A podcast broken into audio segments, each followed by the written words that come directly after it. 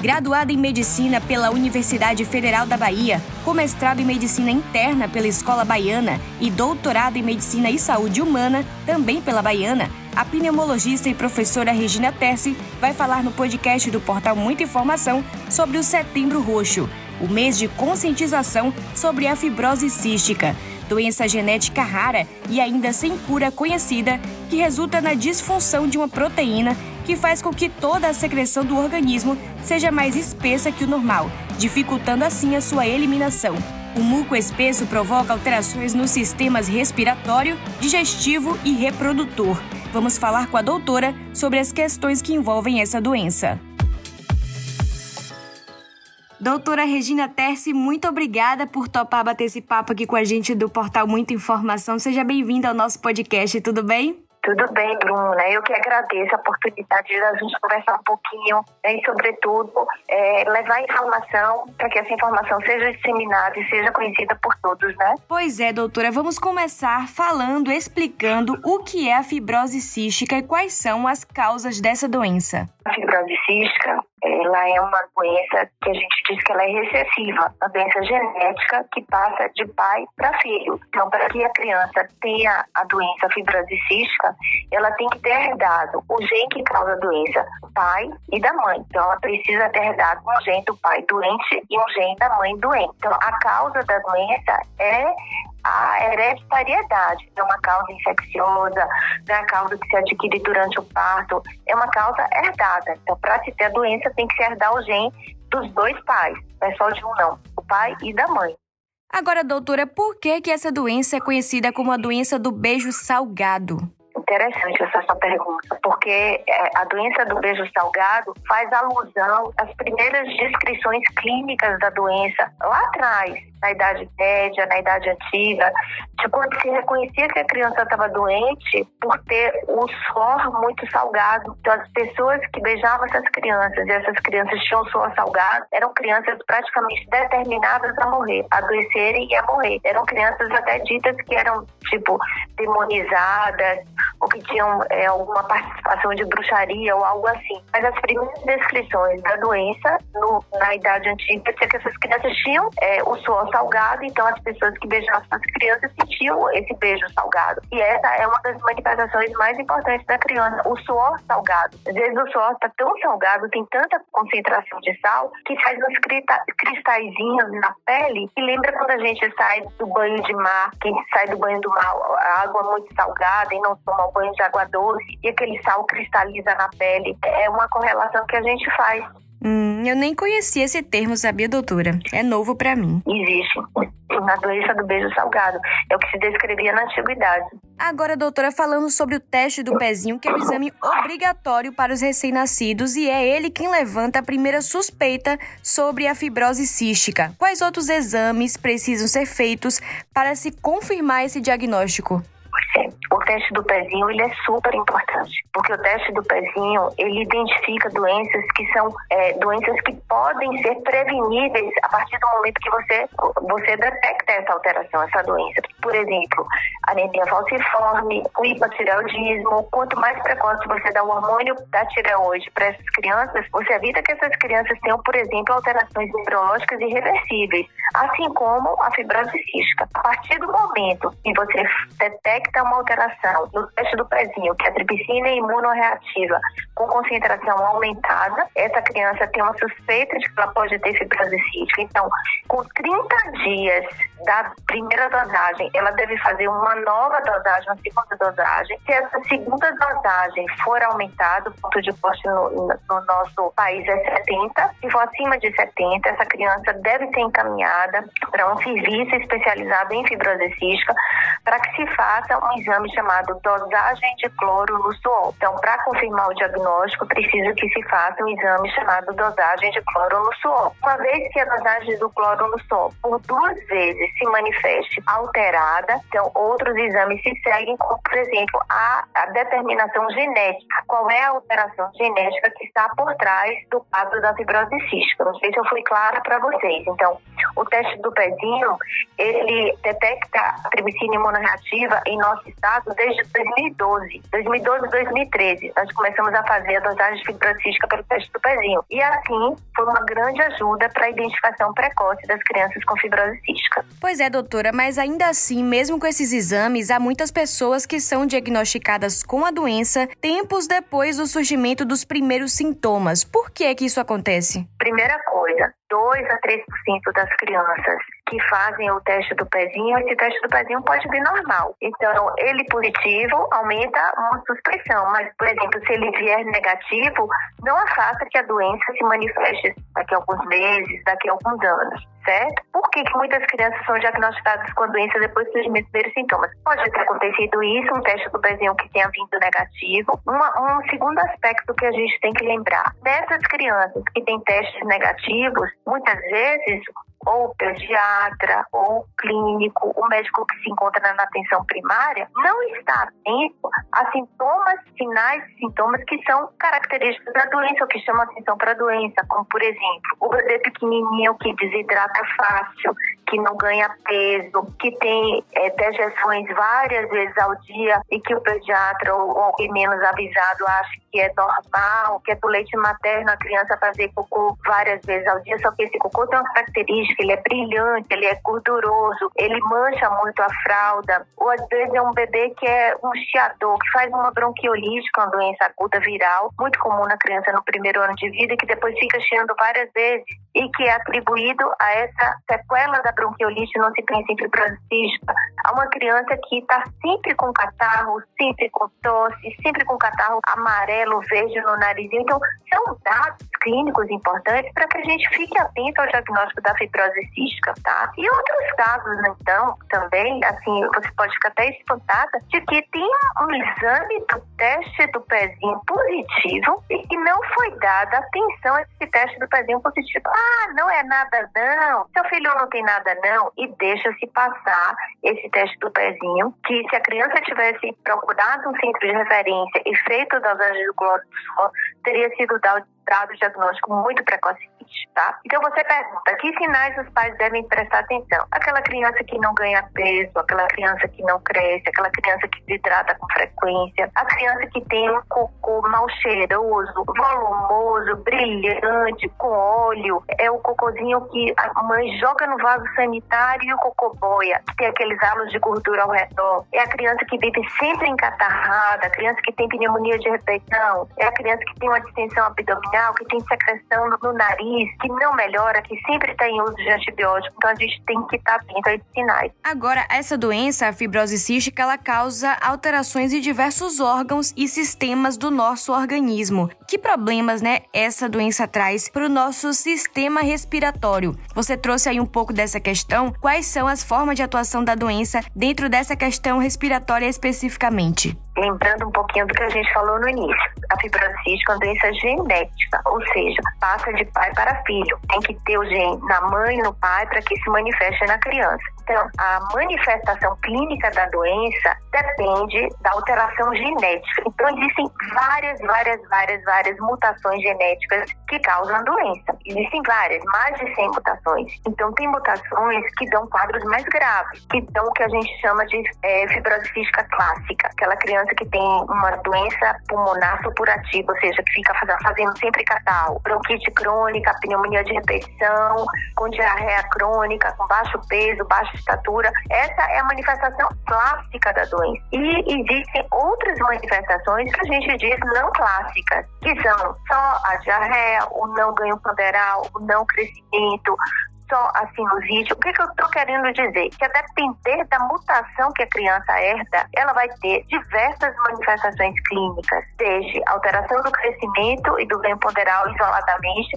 até ter quadro clínico todo florido, tá? Então, o que é que leva mais a criança a adoecer, a se internar e até mesmo a gente fica sempre pensando no risco de mortalidade de morrer? É o acometimento do trato respiratório, é uma sinusite que, que nunca se cura, é uma tosse que vai e volta, a criança sempre encatarrada, que, ou que aos pouquinhos vai piorando, que faz uma pneumonia, no outro ano faz duas pneumonias, três pneumonias. Então, sistema respiratório, se ela herdou aquela mutação que mais determina doença respiratória, ela pode começar paulatinamente a apresentar agravamento cada vez maior e maior do sistema respiratório, inclusive culminando com uma colonização por uma bactéria chamada Pseudomonas aeruginosa. Essa Pseudomonas aeruginosa, ela é importante porque ela determina um acometimento mais rápido do trato respiratório, uma, uma evolução muito, muito ruim do trato respiratório, da doença do trato respiratório. É, o acometimento respiratório faz parte da doença clássica e ela que mais traz internação hospitalar e risco de mortalidade. Mas, como eu disse, é uma doença herdada, né? existem várias mutações que vão dar diversas manifestações clínicas em diversos órgãos, como você referiu. Então, pode acometer o intestino, pode acometer o fígado, pode acometer o pâncreas, pode acometer o trato respiratório, o trato naso sinusal, pode cometer inclusive o sistema reprodutor. Tá? Então, onde tem uma, uma proteína chamada CFTR, a manifestação clínica dessa doença. Pois é, doutora. Então, com relação a isso que você trouxe agora, quais são as complicações que essa doença pode trazer para o sistema digestivo? A manifestação clínica da doença no trato digestivo começa por, pelo que a gente chama de má absorção. Então, como tem alteração das enzimas pancreáticas, essa criança ela não consegue é, liberar essas enzimas para o trato digestivo. Elas são importantes para que a gente absorva os alimentos. Então, se eu tenho um funcionamento adequado do meu pâncreas com produção dessas enzimas, a lipase, a amilase, eu não vou conseguir absorver os alimentos. Se eu não consigo absorver os alimentos, eu não ganho peso, eu consequentemente eu também não cresço. E aí, se eu não absorvo de, de forma adequada esses alimentos, eles vão ser rapidamente eliminados e vão dar diarreia, por exemplo, e eliminação de gordura, porque eu não consigo absorver a gordura, eu não consigo absorver a proteína dos alimentos. Então, eu vou ter diarreia. Eu vou ter diarreia com gordura, dejeções gordurosas. É, não vou crescer, como eu disse, eu não vou ganhar peso, como eu disse. E isso, posteriormente, pode combinar com, por exemplo, associação com diabetes mellitus relacionada à fibrose cística, tá? E pode ter associação também com o aparecimento de doença no fígado, a hepatopatia relacionada à fibrose cística. Em suma, são essas as complicações. Existem outras, mas eu acho que é mais complicado nós abordarmos aqui na entrevista, que vai abordar mais o público leigo né? Quais são as chances, doutora, que um portador da doença possa gerar filhos com o mesmo problema? É 100% de certeza ou é uma chance maior apenas? Eu não sei se você se lembra, se os, os ouvintes, os leitores vão se lembrar de quando no segundo grau a gente aprende um pouquinho sobre genética mendeliana. Então, assim, tem o pai e a mãe, né, e quatro filhos. Então, lembra que a gente aprendeu azão e azinho, azão e azinho, não sei se você lembra, um gene dominante e um gene recessivo.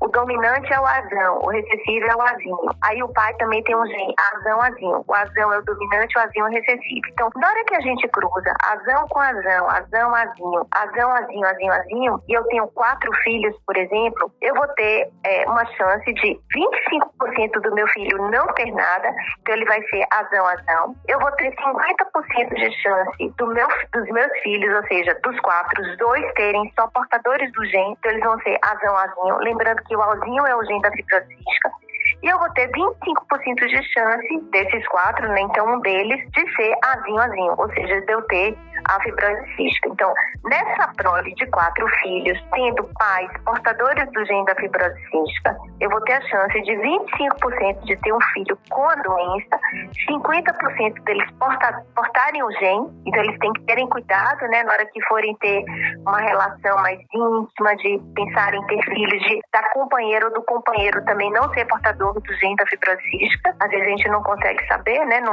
não, não se faz é, avaliação é, genética pré-nupcial na grande maioria das vezes, e eu vou ter só 25% de chance de ter um filho sem nada. É, eu não sei se isso ficou claro para você sim, sim. ou para os leitores dessa forma. Acredito que sim, doutora. Agora falando sobre diagnóstico, diagnóstico precoce para o tratamento da doença, qual é a importância disso, doutora? Atualmente, quem é diagnosticado com a fibrose cística pode viver mais e melhor mesmo com a doença? Pois é, é muito importante esse diagnóstico precoce.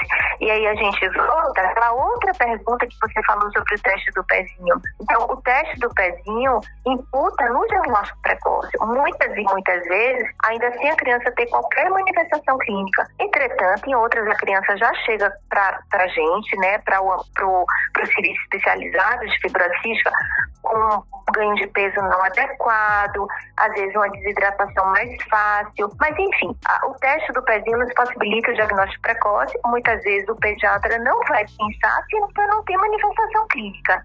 Na é verdade, eu vou pedir um, um, uma dosagem de cloro no sol se minha criança é rígida, se não tem história familiar de fibrose cística, pais ou, ou irmãos com fibrose cística, então não vou pedir é, a pesquisa de cloronosol. Então, o que nos possibilita o diagnóstico precoce, no, ao meu ver, diante do que a gente está discutindo, é a dosagem, é a, a, a tripsina que é a realização do teste do pezinho. Bom, a partir do momento que eu faço o diagnóstico precoce, é primordial que a gente esteja atento ao estado nutricional dessa criança. Então, trabalhos mostram que quando se faz diagnóstico precoce, você desde cedo permite que essa criança tenha uma, um bom aporte de, de alimentos ricos, proteínas, é, que sejam hipercalóricos, hiperproteicos. Essa criança ela vai ter uma proteção contra desnutrição, desidratação e assim, também preservação de sua função pulmonar. Então isso é muito claro que quando essas crianças recebem diagnóstico precoce, recebem suporte nutricional adequado, elas vão ter uma melhor proteção da sua doença respiratória que porventura venham apresentar. E a outra pergunta que você diz, quem é diagnosticado com fibrose cística pode viver mais e melhor? Hoje, os horizontes em relação à fibrose cística estão muito, muito mudados, graças a Deus. Tem uma criança que no passado, há 20 anos atrás, por exemplo, tinha uma expectativa de sobrevida de 15 anos, 10 anos em alguns locais, 20 anos. Hoje, os pacientes com fibrose cística vivem 50 anos, 40 anos, 70 anos, a depender depender também da sua apresentação clínica e da sua mutação. Mas o que, onde é que eu estou querendo chegar? Que a despeito de todas as, as abordagens terapêuticas que são feitas, do aporte nutricional, uso de medicamento para tornar o catarro menos é, espesso, mais fluido, uso de antibiótico terapia precoce se a gente detecta que é, existe pseudomonas colonizando o escarro desse paciente, porque o paciente, obrigatoriamente, quando ele vai ao nosso ambulatório, a cada três meses, é feita uma cultura de vigilância. A gente faz cultura do escarro, cultura da orofaringe, para ver se tem algum patógeno é, infectando, colonizando a via aérea. Então, na hora que você detecta, a gente entra com antibiótico antibiótico específico adequado, as vitaminas lipossolúveis, as enzimas pancreáticas para permitir que os alimentos sejam melhor absorvidos. Todo esse contexto, além de uma melhor abordagem com fisioterapia, com nutrição, aderência ao tratamento, isso modificou o horizonte da fibrose cística. Mas, de alguns anos para cá, nós temos agora umas drogas chamadas corretores da fibrose cística, corretores da CFTR, que é a proteína importante para essa absorção, esse, esse, esse metabolismo metabolismo do sódio, do cloro e da água no nosso organismo. Essas, essas, essas medicações, os corretores da CFTR, eles, assim, não tratam o defeito genético básico. Se está por vir, não vai demorar, mas eles conseguem quase, quase, quase no início da cadeia. Então, esse, essas medicações já estão revolucionando o tratamento dos nossos pacientes com fibrose cística. Nós já temos uma medicação disponível no SUS, que é o Ivacaftor, e que já a partir de dezembro já existe a autorização do governo federal para as nossas crianças que têm mutações que respondem a essa medicação já poderem utilizar. Isso é um, um grande avanço. E tem uma outra medicação poderosíssima chamada Tricafta, que nós estamos brigando, brigando, eu digo assim, junto ao poder público, demonstrando através de estudos pivotais, de estudos científicos, de vida real, de como essas crianças melhoram e melhoram muito. E com certeza vai ser mais um novo passo para melhora da qualidade de vida, sobrevida dessas crianças. Por fim, doutora, com base no mote né, da campanha do Setembro Roxo, que é Nossa Luta Tem Muitos Nomes, qual mensagem você gostaria de deixar para pessoas que têm fibrose cística e os familiares dessas pessoas? Principal delas, não desistam. Né? Estamos todos unidos, junto com as famílias, com seus cuidadores, com as crianças, com os adultos, portadores de fibrocística. O universo do tratamento tem sido revolucionário, assim, está sendo revolucionado nos últimos anos e a cura está por vir. Então, novas medicações estão aí. Nós precisamos das famílias para que nos ajudem a lutar, para que essas medicações sejam aprovadas pelo SUS, para que todos tenham os mesmos direitos. Não só aqueles que buscam é, judicializar, que têm condições de pagar um advogado, que conseguem essas medicações é, por via judicial, mas que isso não exista, que todos possam ter os mesmos direitos. E isso está cada vez mais perto de que nós alcancemos. Então, existe, existe sim luz no final do túnel. Essa para mim é a mensagem mais significativa que eu poderia deixar para essas, essas famílias e os pacientes. Doutora Regina Tessi, muito obrigada pelo seu trabalho e também por disponibilizar esse tempo aqui para bater esse papo com a gente. Seja sempre muito bem-vinda aqui ao nosso portal, tá bom? Adorei, Bruna, porque a gente está no setembro roxo, né? Hoje é 1 de setembro e assim, é uma, é uma alegria ter que primeiro, de vocês terem lembrado da fibrose cística e ter possibilitado que a gente cada vez mais sensibilize a população para essa causa. Os pacientes sofrem muito e eu é que agradeço a oportunidade de estar aqui com vocês, viu, de coração. Siga a gente nas nossas redes sociais e até o próximo podcast.